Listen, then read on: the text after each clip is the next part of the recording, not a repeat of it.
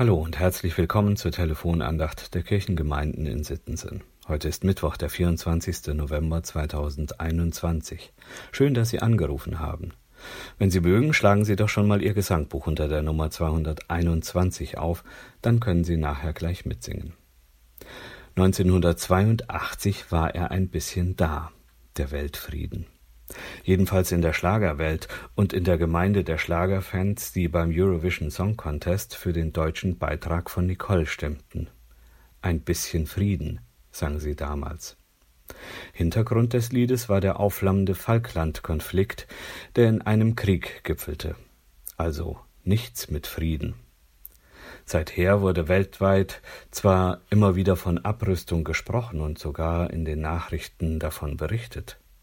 Allerdings wurde, ohne groß darüber zu reden, an anderen Stellen massiv aufgerüstet. Sich rüsten bedeutet ursprünglich sich herrichten, sich ausstatten, sich schmücken. Mit der Zeit bekam das Wort auch den Bezug auf das Herrichten und Ausstatten zum Kampf und später auch zum Krieg. Am Sonntag sprach Lothar Wieler, der Chef des Robert Koch Instituts im Heute-Journal davon, dass wir rhetorisch abrüsten müssen. Dabei geht es ihm um den Umgang miteinander in der Diskussion um die Frage nach dem Impfen. Er sieht die scharfen Vorwürfe und teilweise harten Worte wie Tyrannei der ungeimpften als wenig hilfreich, wenn es darum geht, eine gemeinsame Strategie zu entwickeln. Dieses verbale Aufrüsten, das sich seit den ersten Protesten gegen die Impfstrategie und den Umgang der Verantwortlichen entwickelt hat, wirkt wie ein Gift für unsere Gesellschaft. Der Losungstext für heute aus 5. Mose 29, Vers 17 warnt ebenfalls vor einer Vergiftung. Gott selbst wirbt hier in einem Bundesschluss mit seinem Volk dafür, nicht die Gemeinschaft zu verlassen und anderen Göttern anzuhängen. Er sagt, Lasst unter euch nicht die Wurzel aufwachsen, die da Gift und Wermut hervorbringt. Lasst unter euch nicht eine Wurzel aufwachsen, die da Gift und Wermut hervorbringt.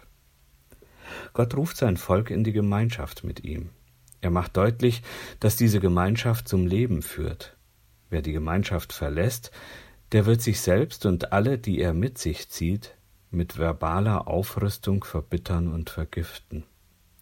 Da reicht dann leider ein bisschen Frieden nicht mehr. Was wir in der Gemeinschaft mit Gott erleben, was uns in der Gesellschaft helfen kann, mehr als ein bisschen Frieden zu erreichen, lehrt uns Paulus im heutigen Lehrtext aus 1. Thessalonicher 3, Vers 12. Paulus schreibt, Euch lasse der Herr wachsen und immer reicher werden in der Liebe untereinander und zu jedermann, wie auch wir sie zu euch haben.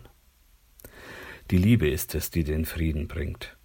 Und zwar die Liebe, die unabhängig von allen äußeren Umständen und inneren Widerständen ist.